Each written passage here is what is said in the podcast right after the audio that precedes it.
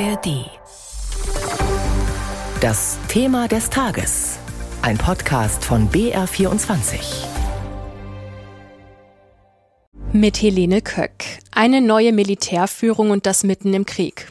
Der ukrainische Präsident Zelensky hat erst den Oberbefehlshaber des Militärs ausgetauscht, am Wochenende dann zwei neue Stellvertreter ernannt und dabei einige hochrangige Generäle übergangen. Welche Folgen hat das? Wie ist die weitere Strategie im Kampf gegen die russischen Invasoren und kann die Ukraine bald mit mehr Munition rechnen, die ja langsam ausgeht? Diese Frage klären wir hier in unserem Thema des Tages und schalten jetzt gleich zu unserer Ukraine-Korrespondentin Andrea Bär, die in der Ostukraine unterwegs ist. Hallo, Frau Bär. Hallo. Der ukrainische Präsident Zelensky baut also die Militärspitze weiter um. Was steckt Ihrer Einschätzung nach dahinter?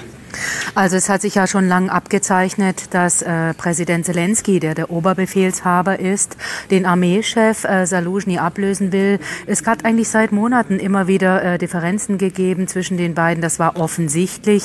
Aber auf der anderen Seite war eben der bisherige Armeechef Saluzhny sehr beliebt. Jetzt ist er abgelöst worden. Es war am Ende keine Überraschung mehr, hat aber dennoch große Unruhe ausgelöst. Und Präsident Zelensky hat das begründet wie folgt.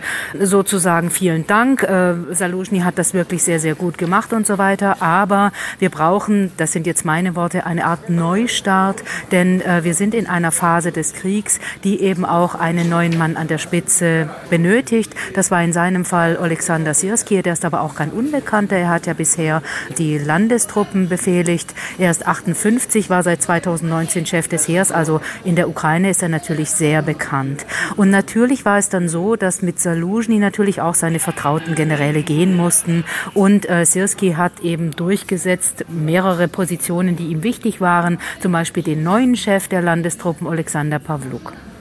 Und Sie haben uns heute früh berichtet, dass die Russen an mehreren Frontabschnitten vorgerückt sind.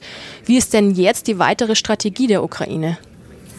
Also die Strategie, die wird, das sagt auch Präsident Zelensky immer nicht mitgeteilt. Sozusagen ist das ja nicht etwas, was man vor sich herträgt, damit sich der Angreifer Russland darauf einstellen kann. Aber natürlich wird das rauf und runter diskutiert, das ist ganz klar. Und der neue Armeechef Alexander Sirski hat gesagt, auch was Sie eben meinten, seit Monaten rücken die Russen vor, sie machen eine Offensive, sie rücken praktisch an allen Fronten vor, im Osten, im Süden, im Südosten vor allem der Ukraine, wo ja die äh, Fronten sind. Und und da sind äh, die bekannten, leider bekannten im Moment Orte, zum Beispiel der Kampf um Avdiivka, was von drei Seiten bereits eingekreist ist. Und ehrlich gesagt gehen hier viele davon aus, auch wenn das überhaupt noch nicht offiziell ist und nichts, dass mittelfristig Avdiivka vermutlich verloren ist. Sie selbst sind ja gerade im Donbass unterwegs, also mitten im Kriegsgebiet, konkret in der Stadt Pokrovsk in der Nähe von Donetsk. Wie müssen wir uns das vorstellen? Wo genau stehen oder sitzen Sie gerade und wie sind die Arbeitsbedingungen für Sie als Journalistin vor Ort?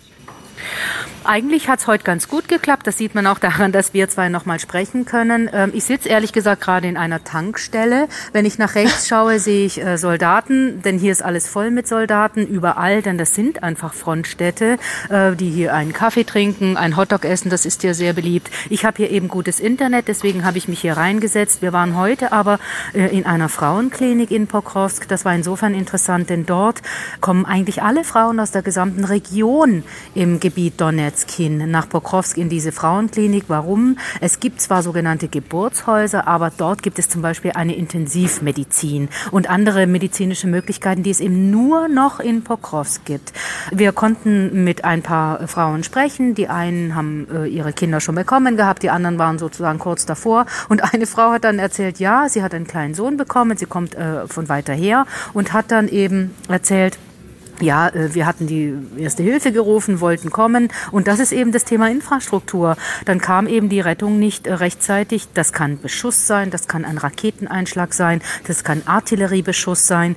Und in ihrem Fall waren es jetzt aber schlechte Straßen. Das ist auch wirklich ein Problem hier. Dann kam die Rettung nicht rechtzeitig. Sie begann sozusagen mit der Geburt und ihr Ehemann hat ihr dann geholfen.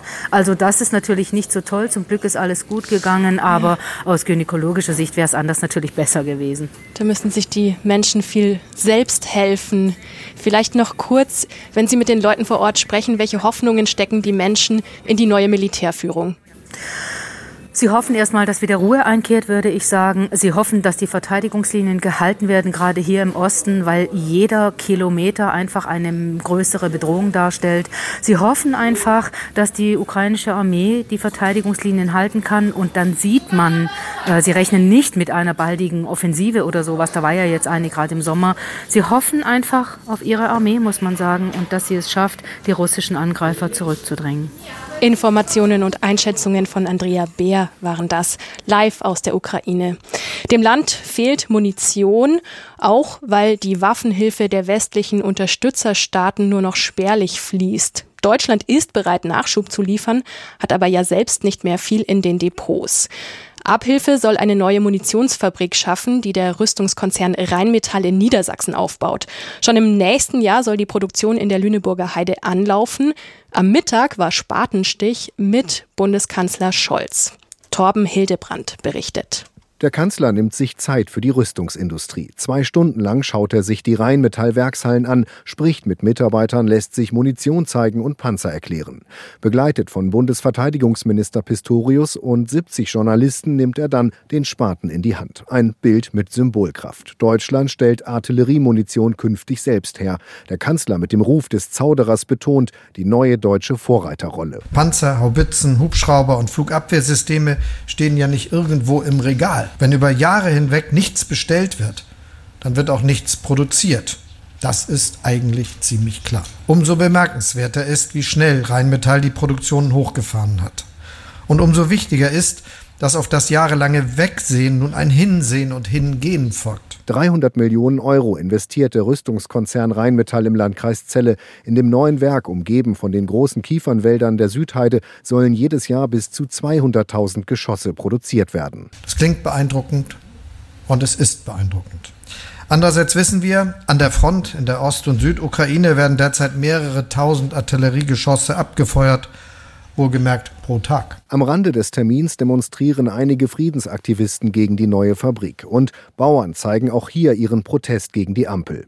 Auf dem besonders gesicherten Rheinmetallgelände bekommen die Ehrengäste davon wenig mit. In einem Festzelt gibt es Kartoffelsuppe und Frikadellen und der Gastgeber Rheinmetallchef Armin Pappberger lobt, dass die Bundesregierung aufrüstet. Ich halte es für eine absolut bemerkenswerte und geradezu historische Leistung unserer Bundesregierung, dass Deutschland nach den USA mittlerweile der größte Unterstützer der Ukraine ist. Panzer und Munition aus der Südheide helfen der Ukraine an der Front. Zeitenwende made in Niedersachsen. Beim Spatenstich in Unterlüß ist auch der ukrainische Botschafter in Deutschland, Oleksiy Makajew, dabei. Er weiß, was sein Land der deutschen Industrie verdankt. Der Botschafter dankt den Rheinmetall-Beschäftigten für ihre Arbeit. Weil ich sage, vielleicht ein paar Überstunden heute äh, sind äh, Gründe dafür, dass meine Mutter in Kiew noch am Leben ist. Der Kanzler kann schon bald wiederkommen zur Eröffnung. Schon im kommenden Jahr soll die Munitionsfabrik fertig sein.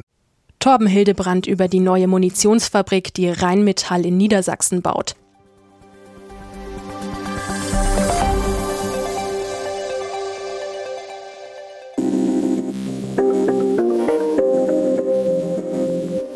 Hallo, ich bin Kevin Ebert. Und ich bin Birgit Frank. Wir sind die Hosts von Dreimal Besser, dem Infopodcast von BR24. Wir reden nicht nur einfach über Nachrichten oder erzählen die, sondern wir reden vor allem über Lösungen. Unsere Idee ist nicht, dass wir nur das Gute sehen und alles schönreden wollen, aber die Welt ist mehr als nur eine Krise und auch aus Krisen können Politik, Gesellschaft und jede und jeder von uns was lernen, damit es in Zukunft besser läuft. In jeder Folge stellen Kevin und ich im Wechsel drei Lösungswege vor zu einem aktuellen Thema. Zum Beispiel, was bringt künstliche Intelligenz uns tatsächlich? Wie ist nachhaltiger Skiurlaub möglich? Oder was können wir gegen Radikalisierung tun? Jeden Freitag erscheint eine neue Folge von Dreimal Besser, zum Beispiel in der ARD Audiothek.